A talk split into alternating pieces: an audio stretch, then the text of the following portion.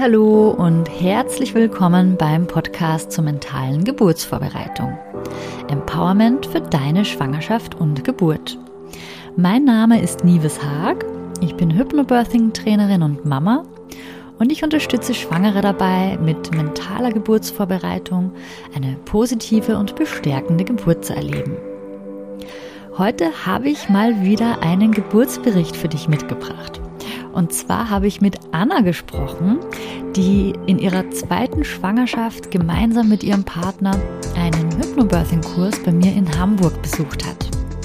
Das Besondere an Annas Geschichte ist, dass die Geburt nicht hier in Deutschland, sondern in Hongkong stattgefunden hat. Und wie sie sich darauf vorbereitet hat und wie sie ihre zweite Geburt dann erlebt hat, das verrät sie uns heute im Interview. Ich wünsche dir ganz viel Spaß beim Hören von Annas Geburtsbericht. Ja, ich freue mich total, dass heute die liebe Anna bei mir im Podcast zu Gast ist. Die Anna war nämlich, ich glaube, es ist schon über ein Jahr her, ähm, bei mir im Hypnobirthing-Kurs, damals noch in Hamburg, vor langer, langer Zeit, als man noch Kurse besuchen durfte. Genau, ich glaube, es war Anfang 2020, so Januar, Februar, da hast du mit deinem Partner einen Kurs bei mir gemacht. Liebe Anna, vielleicht kurz zur Hintergrundgeschichte. Anna und ihr Mann leben im Ausland und haben aber ihren Besuch in Hamburg dafür genutzt, um einen Hypnobirthing-Kurs zu besuchen. Und wir haben uns dann insgesamt viermal getroffen und haben ähm, vier Kurseinheiten gemeinsam absolviert. Und Anna wird uns heute von ihrer Geburtserfahrung im Ausland erzählen. Und ich freue mich sehr, dass du heute da bist, liebe Anna. Hallo. Hallo, Liebes. Danke für die Einladung. Ja, ich freue mich total, dich wiederzusehen und wieder zu hören nach so langer Zeit. Weil seit wir uns das letzte Mal gesehen haben, ne, hatten wir ja keine Gelegenheit mehr durch die ganze Corona-Situation. Ja, Wahnsinn. Das, äh, was da alles passiert ist, das ist schon wie so ein kleiner Film, ja, kann man sagen. Genau. Ich kann mich noch erinnern, als wir uns verabschiedet haben, da haben wir noch so ein bisschen drüber gesprochen. Naja, ist das jetzt wirklich so, so ein großes Ding mit Corona und wie naja. wird das jetzt weitergehen? Ich glaube, wir haben beide nicht damit gerechnet, dass das jetzt uns ein Jahr später immer noch begleiten wird, das ganze Thema, ne? Ja, total. Ja. Ähm, genau, aber wir wollen ja heute über deine Schwangerschaft und deine Geburt sprechen. Und du hast dich mit deinem Mann damals mit Hypnobirthing vorbereitet und zwar auf die Geburt deines zweiten Kindes. Mhm. Magst du einmal erzählen, ähm, wie du von deiner Schwangerschaft erfahren hast. Und ne, ich finde, das ist immer so ein prägender Moment, positiver Schwangerschaftstest. Als du von der Schwangerschaft erfahren hast, was war so das Erste, was du gemacht hast? Also ich weiß noch, wir hatten gerade noch meine Schwiegermutter zu Besuch hier bei uns. Ähm, ich weiß nicht, ich sage das jetzt mal. Äh, also wir leben in Hongkong. sie hat uns hier in Hongkong besucht und ähm, sie war irgendwie gerade, ich glaube, eine Woche oder sowas ähm, abgereist und dann ähm, merkte ich schon die Tage davor, oh, irgendwie, irgendwas ist anders. Also irgendwie war so ein, so ein körperliches Gefühl und ähm, ich war aber alles, äh, war nicht überfällig oder sowas und dachte, ach komm, wir warten mal so ein bisschen. Und dann irgendwann dachte ich, nee, ach, ich hole jetzt einfach mal einen Test und dann schauen wir einfach mal. Kann ja, ist ja nichts Schlimmes, macht man einfach mal und gut ist. Und dann weiß ich noch, war ich im Badezimmer und habe gewartet und dann kam mein kleiner Sohn, der Paul, vorbei und stand so im Badezimmer, guckte mich an und ich guckte dann eben auf dieses, auf den, den Test und sah dann auf einmal die zwei Striche und dachte, ach je, hab ihm den Test gegeben, habe gesagt, guck mal, lauf mal schnell zu Papa in die Küche, weil Felix hatte gerade hier abgewaschen. Und ähm, dann kam er, äh, hörte ich nur, wie der Tappel, Tappel, Tappel dann in die Küche gegangen ist und dann hörte ich nur, nein, was? Ja, ah! Und dann irgendwie so ein, so ein Freude, äh, äh, ja, also nicht Freude, Ausbau, aber Freudeschrei oder, oder auf jeden Fall äh, kam dann ganz aufgeregt und ja, haben uns total gefreut. Ähm, ich war ein bisschen überrumpelt, weil ich irgendwie dachte, ach, vielleicht haben wir auch noch ein bisschen Zeit. Also wir haben uns ein zweites Kind immer gewünscht und das ist auch total das Wunschkind gewesen. Aber ähm, ich hatte gedacht, auch irgendwie zum Ankommen wäre es nochmal gut gewesen, vielleicht ein, zwei Monate noch äh, gehabt zu haben, in Anführungszeichen. Und aber trotzdem haben wir uns gefreut und äh, von da an, ja, ja, war es einfach dann nur pure Freude. Ach schön, das habe ich auch noch nie gehört, dass das Kind den positiven Schwangerschaftstest dem Papa überbringt. Ja, das hat sich irgendwie in dem Moment so ergeben und dann dachte ich, ach komm, dann macht Paul das. Und wie bist du dann eigentlich auf das Thema Hypnobirthing gestoßen? Ähm, also was hat dich an diesem Thema interessiert? Hast du da vorher schon darüber gehört oder wie kam es dazu? Ja, ähm, ich habe lustigerweise, ich habe auch neu drüber nachgedacht, wie bin ich damals eigentlich auf Hypnobirthing gekommen? Und ähm, das war tatsächlich in meiner ersten Schwangerschaft so, dass ich im Wartezimmer von meiner Frauenärztin saß und so durch, da liegen ja immer bunte Gala, was weiß ich alles, diese schönen Schmöker. Und in irgendeiner Zeitschrift stand, dass Kate Middleton sich mit Hypnobirthing auf ihre Geburten vorbereitet hat oder ich weiß nicht was. Und ich fand diese Frau einfach immer, die hat einfach immer gestrahlt nach den Geburten. Immer wenn man diese Bilder gesehen hat, habe ich auch mal gedacht, ja gut, die hat da Berater und Leute, die sie zurecht machen und wie auch immer, aber trotzdem hatte sie irgendwie immer so was Gelassenes und, und, und Entspanntes irgendwie so an sich. Und dann dachte ich, ach, hm, klingt ja irgendwie interessant. Habe es dann aber tatsächlich so ein bisschen beiseite geschoben, weil ich dachte, oh, Hypnose, das ist irgendwie nicht so meins und war dann eher so ein bisschen davon weg und habe das auch in der ersten Schwangerschaft nicht so wirklich ähm, für mich genutzt oder bin da, habe da weiter recherchiert. Und nach der zweiten oder nach der ersten Schwangerschaft und dann, als ich das zweite Mal schwanger wurde, habe ich gedacht, okay, ähm, irgendwie würde ich gerne nochmal so eine Art Geburtsvorbereitungskurs machen, ähm, aber nicht diesen Standard-Geburtsvorbereitungskurs. Also ich dachte irgendwie, okay, ich weiß ja so ungefähr, was auf mich zukommt. So, ich habe das jetzt einmal schon mitgemacht in dem Sinne und irgendwie hatte ich so das Gefühl, ich brauche irgendwie was, was mich noch so ein bisschen mehr bestärkt in dem Ganzen. Also was mir noch ein bisschen mehr meine Ängste nimmt und, und was jetzt nicht nur sagt, so, so kommt das Baby raus und das ist eine Geburtsposition, sondern eher dieses, okay, wie schaffe ich es irgendwie fokussiert zu bleiben? Wie schaffe ich es irgendwie bei mir zu bleiben? Und dann habe ich mich irgendwie wieder dran erinnert und habe auch mit ein paar Bekannten gesprochen und bin dann, habe dann recherchiert so ein bisschen im Internet und dann habe ich gedacht, okay, hier in Hongkong wurde das nicht angeboten, beziehungsweise wurde, aber gab es zu dem Zeitpunkt nicht mehr. Und dann dachte ich, Mensch, wir sind ja in Hamburg in dem und dem Zeitraum, guck doch mal. Und dann bin ich ja auf deinen Kurs gestoßen und ähm, habe gedacht, komm, wir machen das einfach mal. Und ich weiß sogar noch auch, wie wir telefoniert hatten. Das war, ich glaube, ich hatte euch eine E-Mail geschrieben und äh, äh dachte dann, ähm, ja, mal gucken, äh, nicht, dass sie denken, ich bin jetzt verrückt oder so, wenn ich mich aus Hongkong melde. Und ähm, nee, dann hatten wir das erste Telefonat, was total super war. Und genau, und so sind wir dann äh, in deinen Kurs gekommen. Genau, und dieses Telefonat kann ich mich auch noch erinnern, so dieses erste Kennenlernen.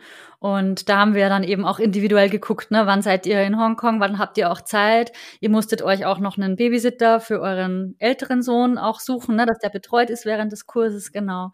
Und du hast auch gerade schon gesprochen, von Ängsten, ähm, die du hattest in deiner zweiten Schwangerschaft. Kannst du da noch ein bisschen erzählen, was so deine Ängste waren in deiner Schwangerschaft? Also die beziehen sich so ein bisschen auf die erste Geburt, muss ich sagen. Also die erste Geburt ähm, war bis zu einem gewissen Zeitpunkt super ähm, und dann ist das so ein bisschen gekippt, ähm, weil ich ähm, ja, so, also ich glaube, es war einfach so diese Nervosität irgendwie von der ersten Geburt. Man weiß überhaupt nicht, was auf einen zukommt und ist damit so ein bisschen überfordert. Und am Anfang habe ich das eigentlich für mein Verhältnis oder für mein Gefühl ähm, sehr gut geschafft, habe alles veratmen können und war auch sehr ruhig. Und ab irgendeinem Punkt stockte das dann. Und dann sagte meine Hebamme, Mensch, vielleicht wäre doch mal ein Zeitpunkt, um Schmerzmittel äh, zu nehmen oder irgendwas zum Entspannen. So rum. Und ähm, dann hatte sie mir so ein leichtes Opiat gegeben und ab da an war ich einfach ja so ein bisschen bedudelt die ganze Zeit. Also wie so, nicht auf Drogen, aber wie so ein bisschen, als auch hätte man so einen kleinen Schwips irgendwie. Und das war im Nachhinein, glaube ich, nicht sehr förderlich für alles so, was danach kam, weil ich einfach so ja, nicht, nicht, nicht bei mir war oder nicht so aktiv und wach war. Also ich war wie so ein bisschen benebelt und, und konnte vielem nicht folgen und habe auch so im Nachgang vieles, an das ich nicht, mich nicht erinnere. Und ähm, also das fühlte sich irgendwie nicht so gut an, obwohl ich eine super Hebamme hatte und die sich toll um mich gekümmert hat und auch eine super Ärztin. Also das war, lief auf der Seite alles super, aber dieses, ich glaube, es war einfach ein Fehler, dieses, dieses Opiat irgendwie zu nehmen. Ähm, oder die Dosierung war falsch, ich weiß es nicht. Aber auf jeden Fall ähm, war dann meine Angst eben bei der zweiten Schwangerschaft, oh je, ähm, hoffentlich äh, komme ich nicht wieder an so einen Punkt und was kann ich tun, damit ich nicht an so einen Punkt komme oder was kann ich äh, machen, um mich so zu vorbereiten, dass falls es zu so einem Punkt kommt, ich auch andere Mittel und Wege finde, um aus diesem Stopp oder aus diesem, ja, wenn es mal nicht weitergeht, äh, äh, wieder rauszukommen. So. Wie hast du dich dann letztendlich vorbereitet? Also du hast ja den Kurs dann äh, mit deinem Mann bei mir besucht, hast aber vorhin auch schon mal gesagt, Hypnose, da warst du so ein bisschen skeptisch, ob das was für dich ist. Was hast du dann auch jetzt wirklich konkret angewendet für deine Geburtsvorbereitung? Also was mir sehr geholfen hat, ähm, war tatsächlich das äh, Auseinandersetzen mit negativen Gedanken.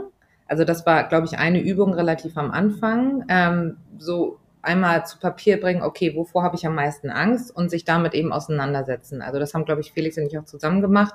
Ähm, und also jeder seine Punkte und das war total gut, um so, ein, so, eine, so eine Mauer, so eine Angstmauer irgendwie äh, äh, ab, runterzubrechen.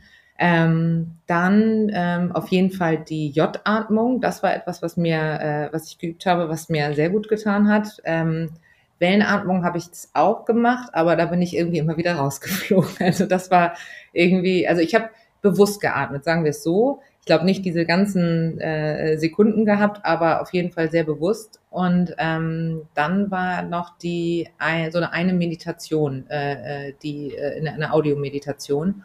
Und ähm, das waren so die, die drei Sachen. Und ganz wichtig auch der Geburtsplan, also den, die, das Schreiben eines Geburtsplans. Das war mein sage ich mal, mein, mein, meine, mein Anker sozusagen. Also das war so irgendwie einmal zu Papier gebracht, wirklich jeden Schritt. Also das war wie so, okay, ich gehe das Ganze einmal durch.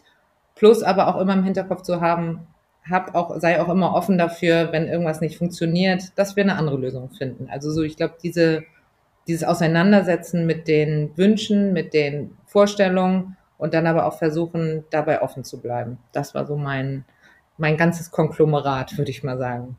Ja, stimmt. Jetzt, wo du es sagst, erinnere ich mich auch wieder dran, dass du im Kurs ja auch so ein bisschen unsicher warst, weil du ja eben diese Geburt in Hongkong jetzt diesmal äh, geplant hast. Ne? Die erste Geburt war ja, glaube ich, in Deutschland, ne? Genau, in Berlin, ja.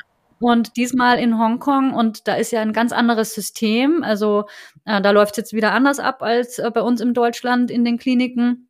Und ich glaube, das war auch so ein bisschen eine Verunsicherung. Okay, wie ähm, wird diese Geburt hier im Ausland mit einem ausländischen System und ausländischen Ärzten und Geburtsteam und so, auch die Kultur ist eine ganz andere. Wie wird das ablaufen? Und deswegen war das mit dem Geburtsplan, glaube ich, besonders hilfreich dann für dich, ne? Total, total. Ja, vor allen Dingen auch dieses, dass man sich das auch nochmal bewusst macht und auch auf Englisch runterschreibt. Also das ist, ich meine, Englisch äh, verstehe ich schon und würde auch behaupten, dass ich es gut spre also sprechen kann, um mich zu verständigen.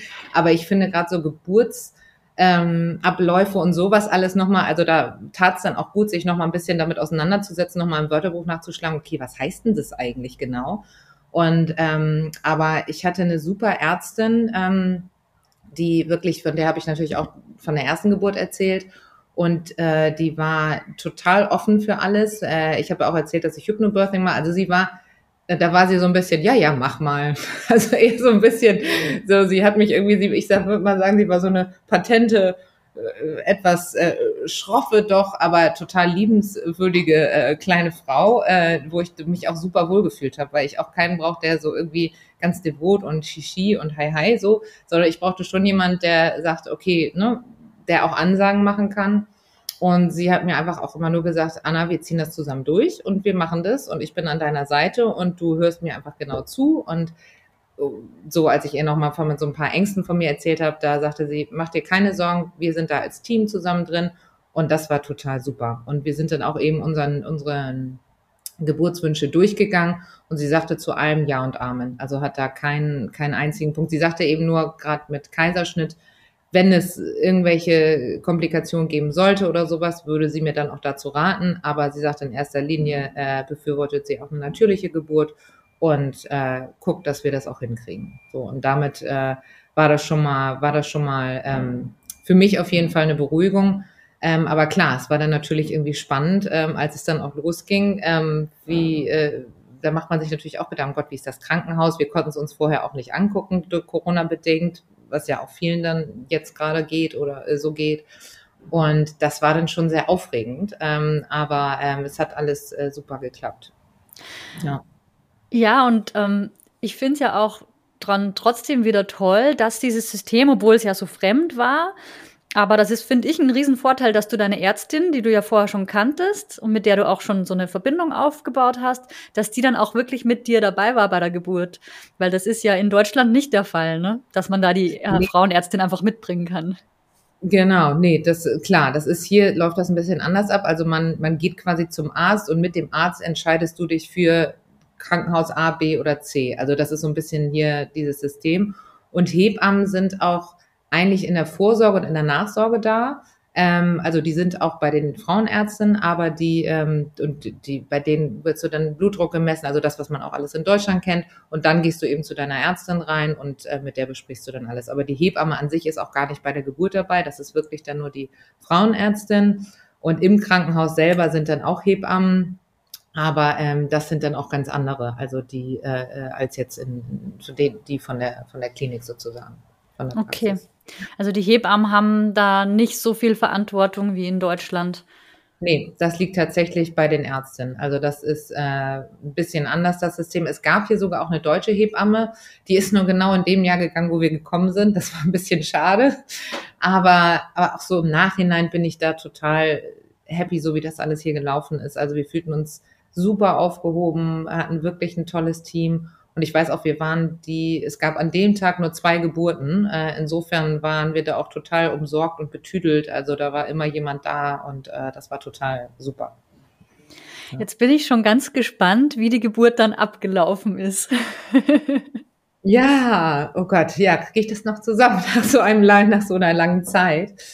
Ähm, ja, also ich weiß noch, ähm, wann hatte sie Stichtag? Ich glaube, so um den 26. glaube ich rum. Und ähm, wir waren zwei, drei Tage überfällig. Es war ein Montag.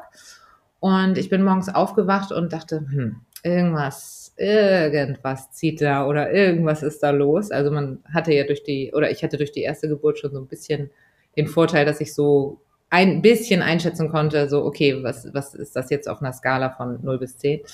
Und es fing so ganz langsam an und dann dachte ich, okay, ich lade mir nochmal schnell so einen Venentracker runter und er hat mir dann eine App noch schnell runtergeladen und fing dann an, das so ein bisschen aufzunehmen und merkte, huch, das kommt doch schon in regelmäßigen Abständen. Und das war, glaube ich, morgens um sechs oder Viertel nach sechs. Und ähm, äh, ist Felix aufgewacht und äh, eigentlich musste er so immer um Viertel nach sieben das Haus verlassen und guckte mich an und meinte, na, oder meinte ich, na, ich glaube, du solltest heute lieber zu Hause bleiben. Und ja, dann hat er Bescheid gesagt und ähm, ja, dann war, ich weiß gar nicht mehr, wie es dann, also es war alles total entspannt am Anfang und ich konnte alles wunderbar aushalten und veratmen. Ähm, und wir sind dann morgens, unser Sohn ist dann irgendwann wach geworden und ich dachte, okay, wir, ich lasse es einfach mal so alles auf mich zu. Also es war wirklich, ich war entspannt, ich war total locker und habe gedacht, so, okay, jetzt ist der Tag, jetzt ist es, heute wird es wahrscheinlich so sein und ähm, jetzt gucken wir mal, wie sich das hier alles so entwickelt. Und meinte auch, Felix sagte dann, sollen wir irgendwas machen oder brauchst du irgendwas? Und ich so, nee, lass uns doch mal versuchen, einfach den Tag so normal wie möglich zu machen, ohne darauf so einen Fokus zu legen, sondern ich nehme das einfach so mit. Und das haben wir dann auch gemacht, sind morgens, haben dann gefrühstückt und äh, sind dann auch mit unserem Sohn noch runter hier auf den Spielplatz bei uns. Und ich bin dann einfach immer schön wie so eine watschelnde Ente dann immer rumgelaufen und äh, habe geatmet. Und dann immer die Wehen wurden dann äh, die Wellen wurden dann doch schon ähm, auch doller. Und ich musste mich dann auch manchmal irgendwo abstürzen, aber es war alles noch, dass ich sagte, hey, wir, wir, wir machen uns einfach einen schönen familiären Morgen. So. Ja, und das äh, ging dann eigentlich so weiter bis zum Mittagessen. Und irgendwann, als ich merkte, dass wurde dann schon doller, als Paul dann so ein bisschen, ähm, wie soll ich sagen, ja nicht Angst bekam, aber als ich dann auch schon mal so ein bisschen getönt habe oder das auch rausgeatmet habe, er guckte mich schon sehr irritierend an und wusste überhaupt nicht, was los ist. Und ich habe den dann versucht auch immer zu beruhigen, habe gesagt, deine kleine Schwester macht sich so langsam auf den Weg und bald wird sie bei uns sein und habe ihn versucht, äh, ich weiß nicht, ob das was gebracht hat, aber auf jeden Fall ähm, ihm da so ein bisschen mit einzubinden. Und ähm, dann haben wir dann aber schon äh, irgendwann unseren Freunden Bescheid gegeben, die dann auch kamen, die dann auf Paul aufgepasst haben. Und wir haben ihn, haben noch Mittag gegessen, haben ihn hingelegt und in dem Moment, wo er eingeschlafen war, habe ich gesagt, okay, jetzt sollten wir los. Und äh, da war es so ungefähr halb zwei, ja, halb zwei. Und da merkte ich, wir hatten auch schon im Krankenhaus angerufen und die sagten, ja, dann kommen Sie bitte vorbei. Und dann sind wir hier runter und das war so ein bisschen meine, meine Angstvorstellung, weil normalerweise sprechen hier alle Taxifahrer super Englisch, aber es gibt halt ein, zwei, die das nicht tun. Und dann haben wir nun gerade in dem Moment ein Pech gehabt und hatten einen Taxifahrer, der das nicht so gut verstanden hat und der auch nicht genau wusste, wo das Krankenhaus ist. Und dann haben wir denen gesagt, okay, nee, dann warten wir aufs nächste Taxi. Und dann ähm, ist der aber einfach nur eine Runde gedreht und kam dann auf einmal wieder nach zwei, drei Minuten. Und ich dachte, oh nein, nicht schon wieder der. Und dann äh, Felix war dann auch ein bisschen genervt und meinte, okay, wissen Sie jetzt, wo das Krankenhaus ist oder nicht? Meinte, doch, weiß ich. Und dann sind wir rein und dann ging es auch los. Und ähm, ja, kam dann kurz nach zwei im Krankenhaus an.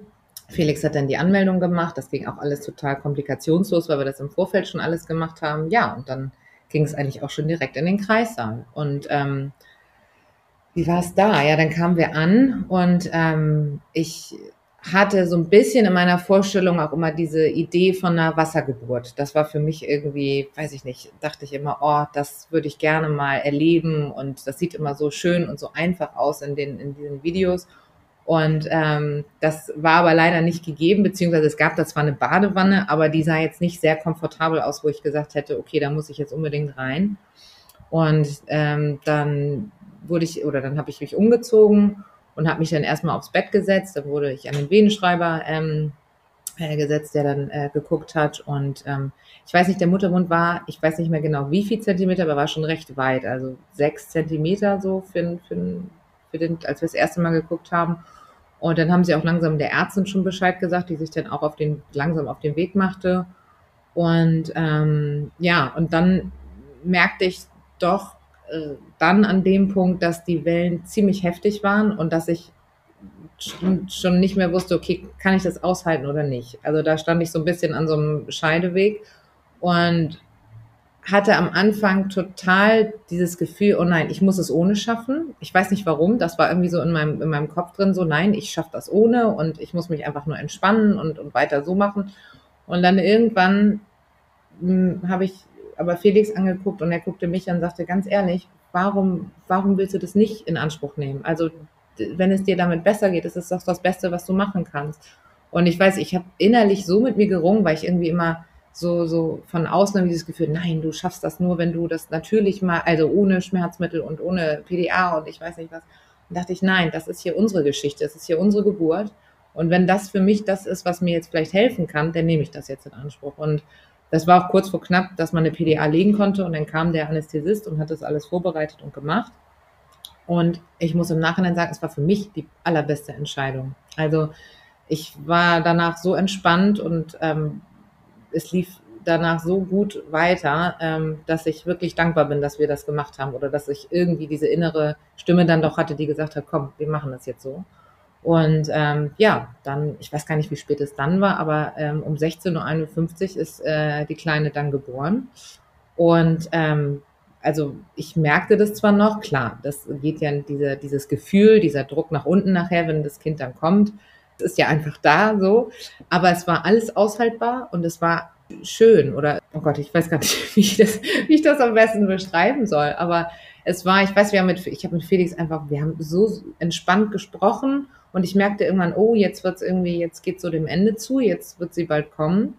Und kam irgendwann die Ärztin und ähm, sagte, wir waren dann wirklich äh, wie ein Team. Das lief nämlich in der ersten Geburt nicht so gut, dieses, äh, diese Absprachen, so jetzt pressen, jetzt stopp, jetzt äh, pressen oder jetzt, jetzt kommen lassen sozusagen. Pressen sagt man ja nicht, aber ähm, und die hat mich da super durchgeleitet und sagte auch jetzt noch mal kurz warten, jetzt noch mal gut atmen und ähm, das war irgendwie ein super Zusammenspiel zwischen uns beiden. Und ähm, dann war die Kleine da und äh, war alles gut. Also mir ging's super. Ähm, der Kleinen ging's super. Und ich dachte, ich war so, ich war irgendwie so, ja, wie so, so halb äh, irgendwie nicht in Trance, aber irgendwie, wo ich so dachte, ach, ist das alles herrlich hier.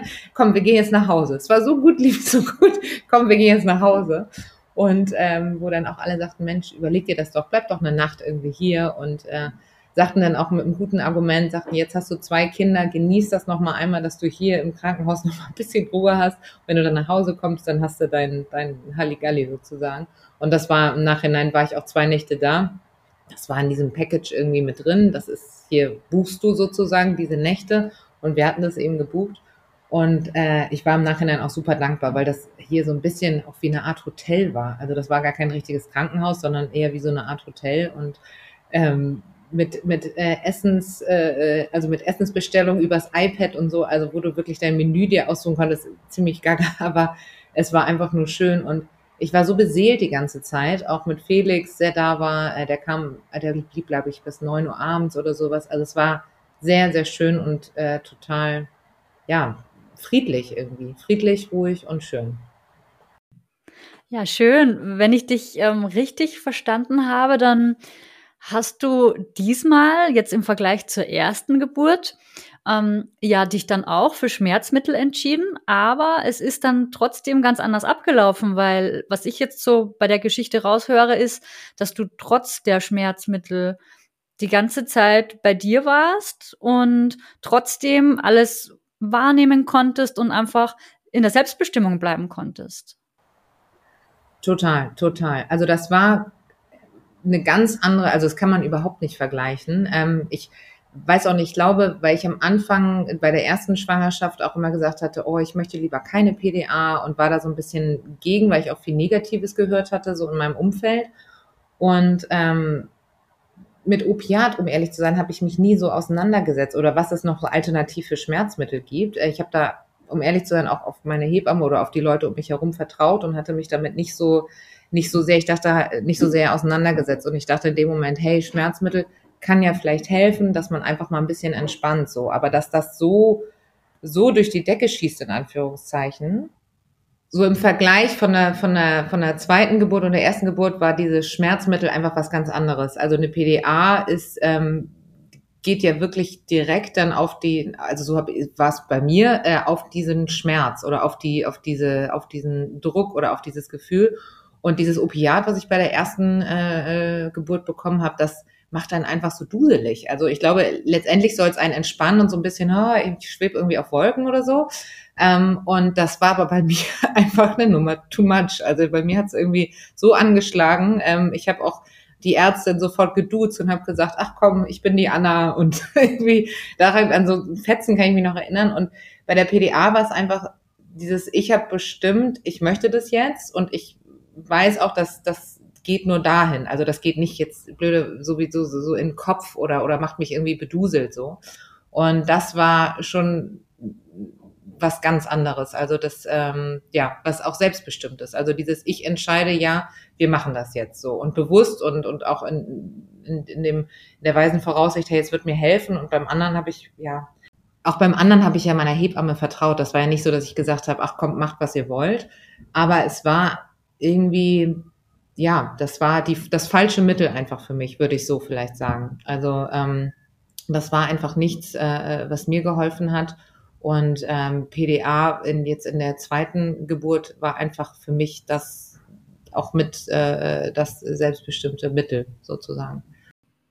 Ja, und das war ja auch dann für dich ein tolles Gefühl, dass dann zwar der Schmerz, der in dem Moment ja vorhin schon da war, dass der zwar abgeschaltet war, aber du konntest ja trotzdem dann die Wellen noch wahrnehmen, so wie ich dich verstanden habe. Total. Und das waren auch, das waren dann auch so schöne, angenehme Wellen. Also ich konnte das genau sehen. Natürlich, ich habe auch manchmal auf den Venenschreiber geguckt und dachte, oh, jetzt kommt wieder eine. Aber es war total, also ich war viel mehr mit dabei. Also es war, ähm, ähm ich konnte sie super veratmen ähm, und Felix hat mich da auch total äh, unterstützt ähm, und, und, und, und ähm, das hatte ich neulich auch nochmal so gedacht, so, weil so Affirmationen haben mir eigentlich gar nicht so geholfen, aber Felix Affirmation, dass er mir gesagt hat, hey Anna, du schaffst das. Das ist, wir haben das schon einmal geschafft, du hast es schon einmal geschafft und du wirst es auch ein zweites Mal schaffen und ich bin da und du weißt genau, was du brauchst, auf was du achten musst und du schaffst das. Und das hat mich tatsächlich, also die Unterstützung auch von Felix in dem Moment und dann auch diese, die Einstellung, die man selber hat. Also ich glaube, das ist auch mit eines der wichtigsten Sachen, ähm, diese positive Einstellung, hey, ich schaffe das und mein Körper schafft das, ich schaffe das und zusammen kriegen wir das alles hier hin. Also das, äh, und das war, glaube ich, äh, ja, dann einfach der, der Weg. Ich finde es auch nochmal spannend, was du vorhin erwähnt hast, dass du einen Moment hattest, wo du ähm, ja, dich selber vielleicht so ein bisschen unter Druck gesetzt hast, dass du jetzt keine PDA nehmen darfst oder dass du irgendwie das Gefühl hattest, du musst das ohne schaffen. Das finde ich nochmal einen ganz spannenden Punkt, weil ähm, ich glaube, dass das immer wieder mal vorkommt, dass es Frauen so geht, dieses, ähm, diese Erwartungen an sich selbst sozusagen dazu haben. Kannst du da noch mal drauf eingehen? Ähm, hast du da eine Ahnung, woran das gelegen hat, ähm, dass du dir das irgendwie so nicht zugestehen wolltest, ein Schmerzmittel zu nehmen? Hat das mit deiner ersten Geburt zu tun oder?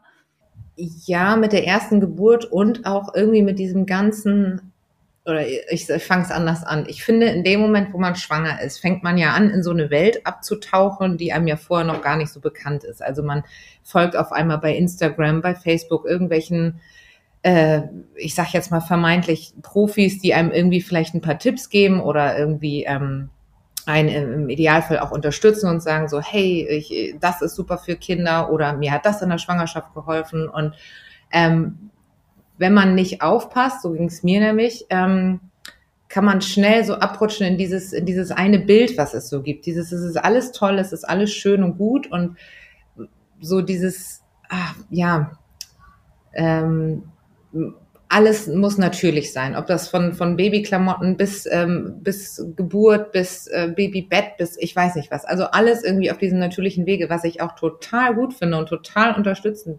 stützenswert finde. Und aber ich finde, es gibt dann auch diese Bubble, dass man, dass man irgendwie da so da rein muss oder möchte oder wie auch immer. Also das war bei mir irgendwie so dieses Gefühl, dass ich dachte, okay, ich möchte das auf jeden Fall auch, ich möchte das auch natürlich und alles schön und gut und habe dabei mich so ein bisschen vergessen, so also wer ich eigentlich bin, so bin ich jemand, der schmerzempfindlich ist? Ich glaube ja.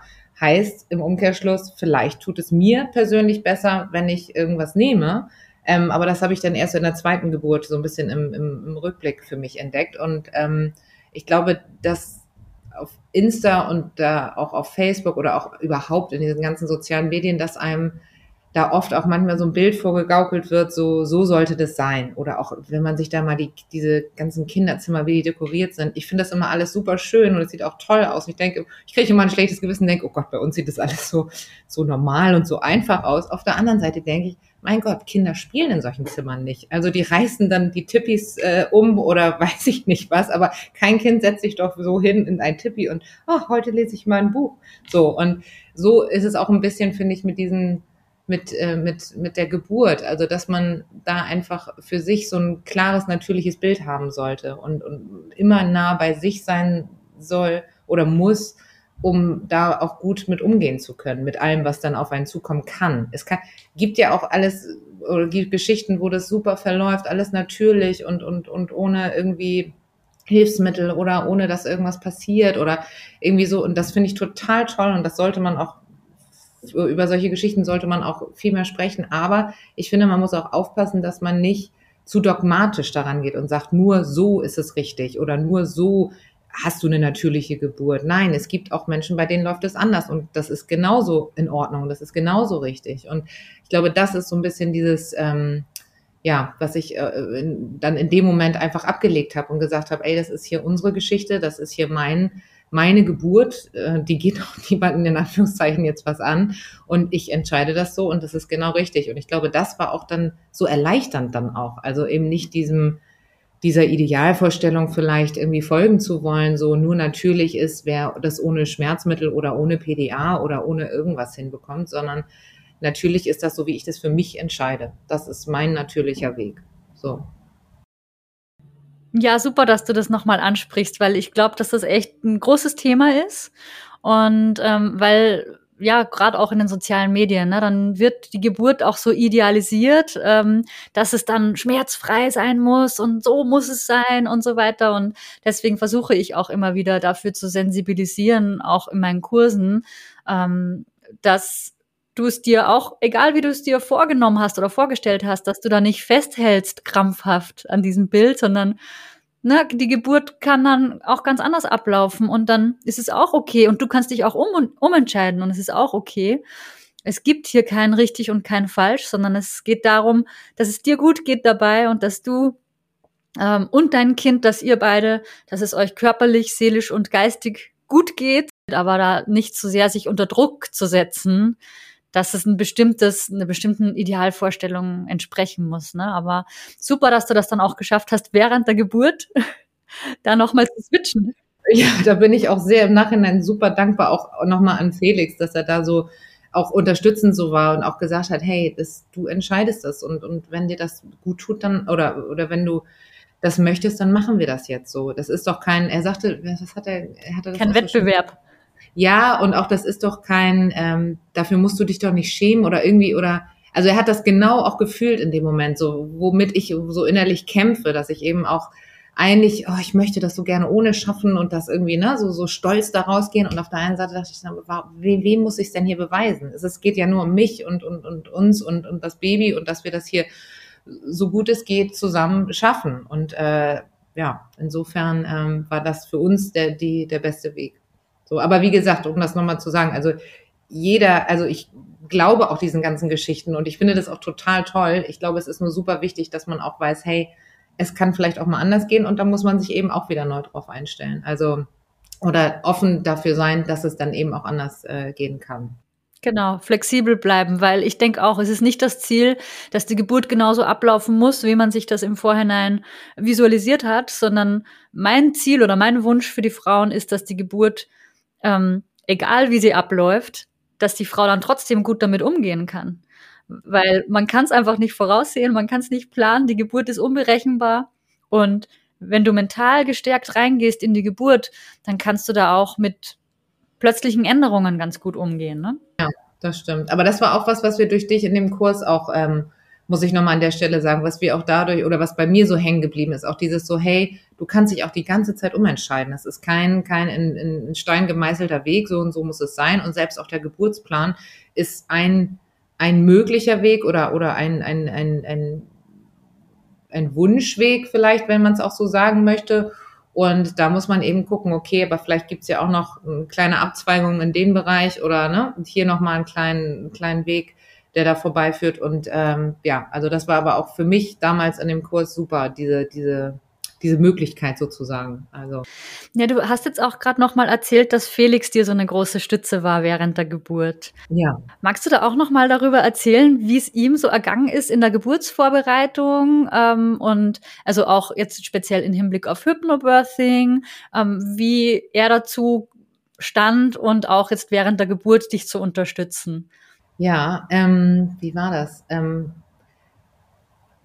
ich hatte ihm eigentlich, glaube ich, schon ziemlich zeitnah, als ich dann erfahren habe, dass ich schwanger bin, ähm, auch gesagt, ich würde trotzdem, obwohl wir das hier schon mal gemacht haben, sozusagen eine Geburt, ich würde irgendwie gerne trotzdem noch mal so eine Art Kurs machen. Ob das nun ne, Geburtsvorbereitung, so ich möchte mich damit noch mal irgendwie auseinandersetzen, habe das Gefühl, hey, irgendwie kann ich da noch was gebrauchen. Also irgendwie war da noch so ein bisschen Fragezeichen, ein bisschen was offen und ähm, was zur Stärkung. Und dann hatte ich mich ja eben im Internet ein bisschen informiert, recherchiert und dann habe ich eben das, hatte das alles auch schon so vorbereitet, habe gesagt, so sieht's aus, das würde ich gerne machen, was sagst du denn? Und äh, guck dir das mal an. Und ähm, er war eigentlich von vornherein, er sagte, du, ich kenne das gar nicht, ich habe davon noch nie was gehört. Aber wenn du dich damit auseinandergesetzt hast und du sagst, hey, das könnte mir helfen oder ich glaube, das ist für mich unterstützen, ähm, dann lass uns das machen. Also der war von vornherein dabei und ähm, hat mich da, äh, das auch schon bei der ersten Geburt war das genauso. Ähm, und aber hier jetzt eben auch. Und ähm, klar war das eine kleine Herausforderung, dann von hier aus, äh, von Hongkong aus zu koordinieren, wie wir das denn in Hamburg am besten machen und mit den Tagen und den Zeiten und so. Aber ähm, im Nachhinein war es auch nochmal total schön, weil es auch eine Zeit nur für uns war. Also weil wir uns bewusst nochmal eben mit dieser zweiten Schwangerschaft auseinandergesetzt haben, weil das tatsächlich zu kurz kommt. Wenn du ein kleines Kind hast, was irgendwie da rumtollt und, und du beschäftigen musst und aufpassen musst und mit dem du lebst, dann ist die zweite Schwangerschaft so, ach ja, da war ja was so. Also das läuft so ein bisschen, ja, unter, unterm Radar. Und ähm, insofern fand ich das total schön, auch den, den, ich kann, ich weiß ich noch ganz genau, als wir die erste Stunde bei dir waren, dass wir so richtig angekommen sind. Und ähm, ich weiß gar nicht, welcher Monat war denn das, dritter oder vierter, glaube ich. Und da war schon so ein kleiner Bauch da. Und ich weiß noch, wir saßen dann da auf diesen Sitzkissen und du fingst an zu erzählen und auch mit deiner äh, sehr angenehmen Stimme. Und ich guckte irgendwie Felix an und dachte, okay, jetzt, wow, wir sind richtig, wir bekommen ein zweites Baby. Also, das war wie so, ja, okay, es, es passiert wirklich so. Und ähm, nee, das war total toll. Und auch eben dieser, dieser Austausch. Wir haben dann danach auch noch sehr viel drüber gesprochen, auch immer auf den Autofahrten hin und zurück.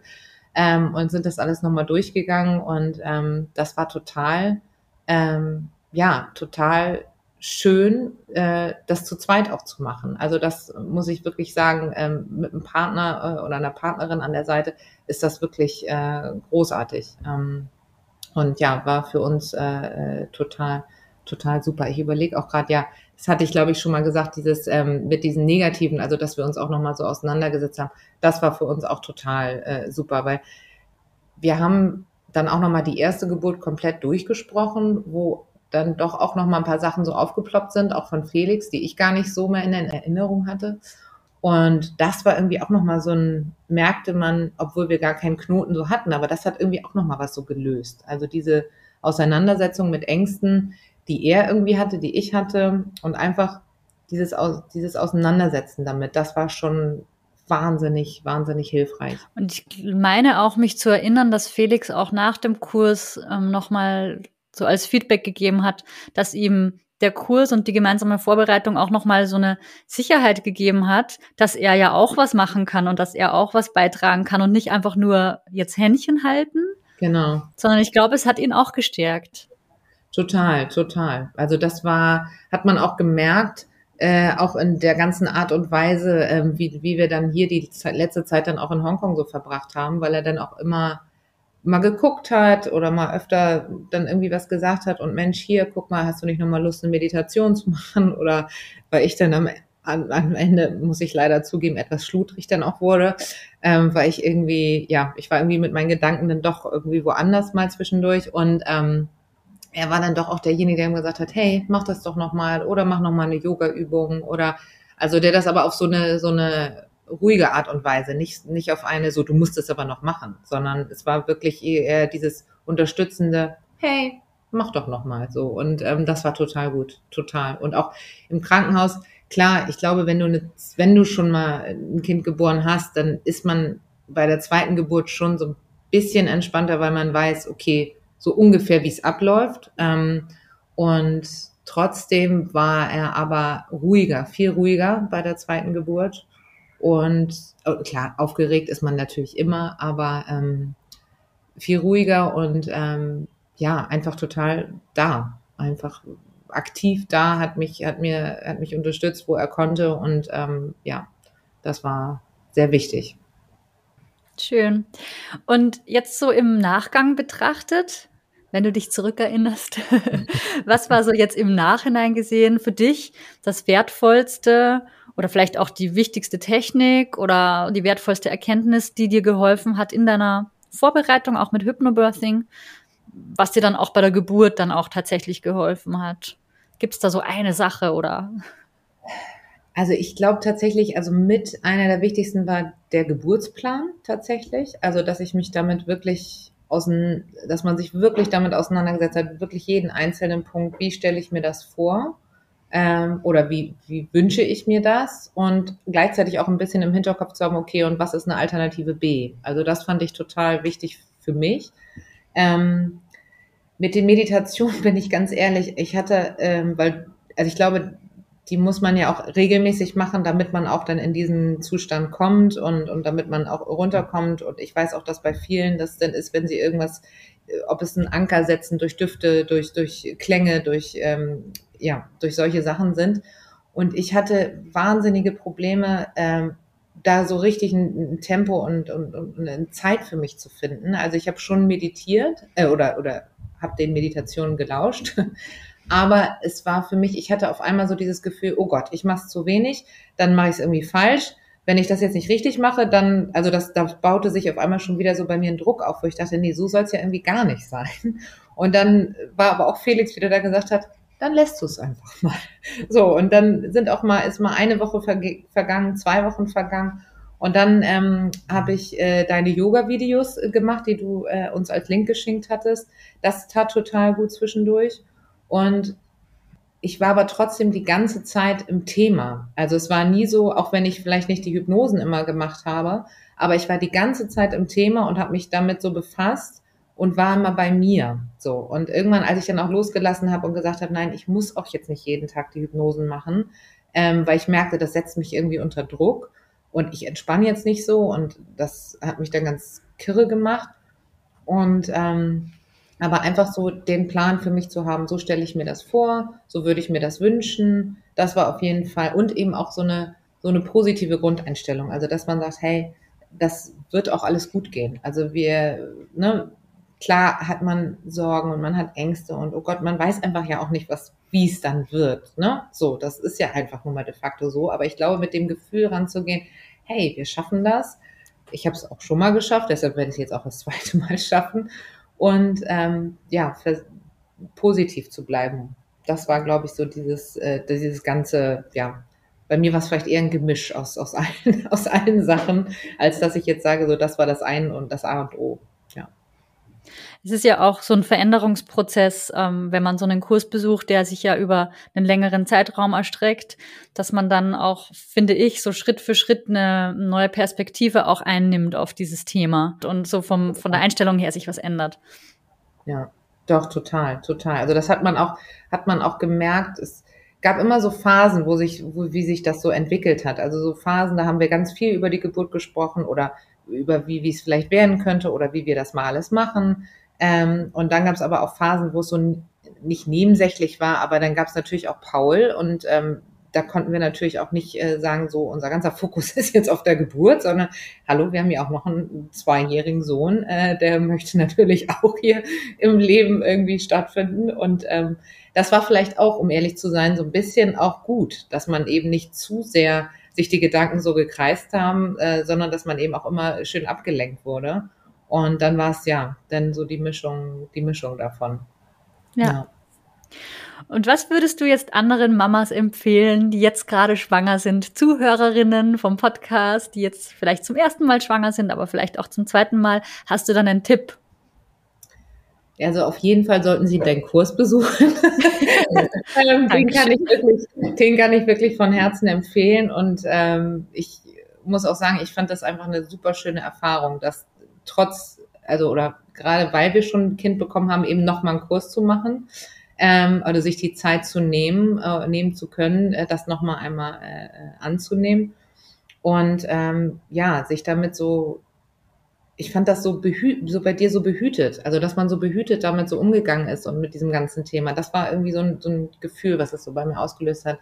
Aber was würde ich anderen raten? Also erstmal, ja, den Kurs, dann ähm, ja, auf sich hören. Ich glaube, das ist mit das Wichtigste, was man in, in so einer Phase seines Lebens, glaube ich, äh, machen kann. Sei es, wenn der Körper nach Ruhe verlangt, sich auszuruhen, wenn der Körper, ähm, wenn du das Gefühl hast, oh, ich muss mich aktiv be bewegen oder irgendwas tun, dann mach es. Ähm, ich glaube, und sich nicht mit anderen vergleichen. Ich glaube, das ist auch so ein Punkt, ähm, ja, es gibt auch die Schwangere, die bis in den neunten Monat äh, so viel Sport macht, äh, wie, wie nur, also bis einen Tag vor die Geburt sozusagen. Es gibt aber auch Schwangere, die nach der dritten oder vierten Woche sagen, oh Gott, ich kann mich gar nicht mehr bewegen, mein ganzer Körper tut weh. Ähm, also auf sich hören, bei sich selbst bleiben ähm, und versuchen, sich positiv auf die Geburt einzustellen. Oder was heißt versuchen? Nein, sich einfach positiv äh, auf die Geburt freuen und das als, als etwas, ein, als ein Ereignis sehen, was, auf, auf das man sich freuen kann klar, es ist äh, gerade beim ersten Kind ist ein, man weiß nicht, was auf einen zukommt, das ist alles ganz aufregend. Aber ähm, gerade weil ich diese Baby-schwangeren Welt manchmal auch sehr verwirrend finde und manchmal auch sehr, sehr, ähm, ja, wie soll ich sagen, ähm, so, so aufgesetzt, finde ich es ganz wichtig, bei sich zu bleiben. Das ist, glaube ich, so dieses, das Wichtigste, auf sich zu vertrauen und auf seinen Körper zu vertrauen und einfach äh, zu gucken, hey, weil eigentlich weiß man selber am besten, was man braucht. Es tut gut, von außen nochmal so ein paar Anstupser zu bekommen, gerade im Kurs. Einfach nochmal ein paar Hilfestellungen. Ich fand auch so ein bisschen dieses, ähm, auch das Handout, was du uns gegeben hast, das war wie so ein kleiner, wie so ein Kaufmannsladen, wo man sich eben das rauspickt, was man gerade braucht. Und ähm, das ist perfekt. Also äh, das, ja, so das wäre mein, mein Tipp. Ja, schön. Vielen Dank. Also Tipps und Impulse auch sich anhören, aber den Weg gehst du ja selbst und du entscheidest dann einfach letztendlich selbst, was du davon, inwieweit du das dann umsetzen möchtest und so weiter. Genau, genau. Ja. Also immer eigener Herr bleiben und sich nicht verunsichern lassen. In Hongkong ist es schon auch nochmal eine andere Nummer und ich fand es sehr interessant, ähm, äh, wie hier mit manchen Sachen auch so umgegangen sind. Also zum Beispiel ähm, weiß ich, dass, ähm, dass äh, die Zeit gerade nach der Geburt, ähm, ich weiß, Lilly wurde mir gebracht äh, zum, zu, oder wurde mir angelegt ähm, und äh, dann sollte ich aufschreiben, wie lange ich sie still. Und ich guckte den die Hebamme nur an, dachte, warum soll ich das denn aufschreiben? Also ich, ich ne, so, so dieses, man hat das und sie so, ja, ja, damit wir genau wissen, wie viel sie trinkt und sowas. Und dafür war schon auch manchmal gut, dass ich äh, das zweite Kind eben bekommen habe, weil ich dann sagte, nee, nee, wir machen das mal so, wie ich das auch beim ersten Kind gemacht habe nach Bedarf. Sie kommt ran, wenn sie möchte. Wenn sie fertig ist, ist sie fertig. Wenn sie nach einer halben Stunde wieder was will, dann kriegt sie eben nach einer halben Stunde was. Und ich glaube, da muss, das war auch so ein Punkt. Am Anfang waren die ein bisschen irritiert und dann ähm, merken sie aber irgendwann, ah, ist dein zweites Kind. Ich so, ja, genau. Und das ist so ein bisschen bezeichnend, so dieses, eigentlich weißt du, was, was, was dein Kind braucht, was du brauchst. Und ähm, ja, insofern, da darf man sich nicht verunsichern lassen. Gerade auch, und ich weiß, es ist beim ersten Kind ist man so ein bisschen hilflos. Man weiß manchmal noch nicht so oder hat so Angst, irgendwas falsch zu machen. Aber wenn man es schafft, bei sich zu bleiben, dann weiß eigentlich der Körper genau, was er geben muss, was er, was er tun muss. Und ähm, ja, dann geht das alles von ganz allein. Ja, ganz, ganz wichtig. Vielen Dank, dass du das nochmal betont hast. Ja, liebe Anna, es hat mich total gefreut, dich heute wieder mal, wenn auch nur virtuell, aber wieder mal zu sehen nach so langer Zeit Danke, und deine Geburtsgeschichte, deine Geburtsgeschichte auch ähm, noch mal so im Detail zu hören. Und ich danke dir, dass du dir die Zeit genommen hast und sehr gerne, sehr gerne diese Geschichte zu teilen. Das ist ja eine sehr persönliche Geschichte und ja, ich bedanke mich bei dir. Ich wünsche dir noch alles Gute, auch an deine zwei Kinder und dann Felix. Danke, ja, und ich danke dir auch nochmal, also für, für deine Unterstützung ähm, und auch, dass das so geklappt hat mit dem Kurs damals, als der Anruf aus Hongkong kam und ich sagte, hallo, wir würden gerne zu dir kommen, ähm, dass du da auch so offen warst und gesagt hast, ja klar, können wir gerne machen. Und äh, ja, das war für uns mit, also ich glaube auch ohne, ohne das wäre die Geburt auch anders verlaufen. Da bin ich auch ganz fest von überzeugt und deshalb ähm, auch ein großes Danke an dich.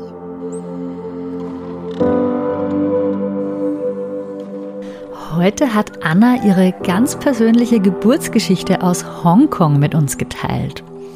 Wir haben erfahren, wie sie und ihr Partner die Vorbereitung mit Hypnobirthing empfunden haben und was für sie die wertvollsten Tools für die Geburt ihrer Tochter waren. Außerdem hat Anna uns erzählt, wie sie mit Druck von außen und auch Erwartungen an sich selbst während der Geburt umgegangen ist und wie sie sie schließlich auch überwinden konnte. Wenn auch du dich mit Hilfe von Hypnobirthing auf die Geburt deines Babys vorbereiten möchtest, dann melde dich sehr, sehr gerne noch für den nächsten Durchgang meines Online-Kurses an. Stark in die Geburt geht am kommenden Donnerstag, den 22. April, wieder in die nächste Runde und den Link zur Anmeldung findest du in den Show Notes. Ich würde mich sehr freuen, wenn du nächste Woche wieder einschaltest. Also bis dahin, alles Gute und tschüss, deine Liebes von Mama by Nature.